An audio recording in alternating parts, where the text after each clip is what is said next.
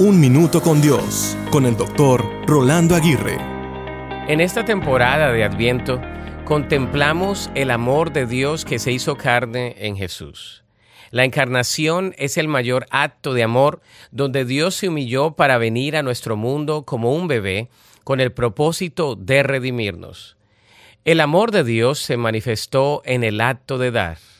El nacimiento de Jesús fue un regalo divino que cambió el curso de la historia. Por eso, en esta temporada navideña, reflexionemos sobre el regalo más grande de todos de parte de Dios al darnos al Salvador de nuestras vidas por su gran amor. Este amor es inmerecido y desbordante. Efesios 2, 4 y 5 nos recuerda, pero Dios, que es rico en misericordia, por su gran amor con que nos amó, aun estando nosotros muertos en pecado, nos dio vida juntamente con Cristo.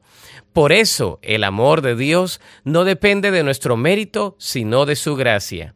En esta temporada de Adviento, celebremos el amor encarnado de Dios. Reconozcamos que su amor nos ha dado una nueva vida en Cristo.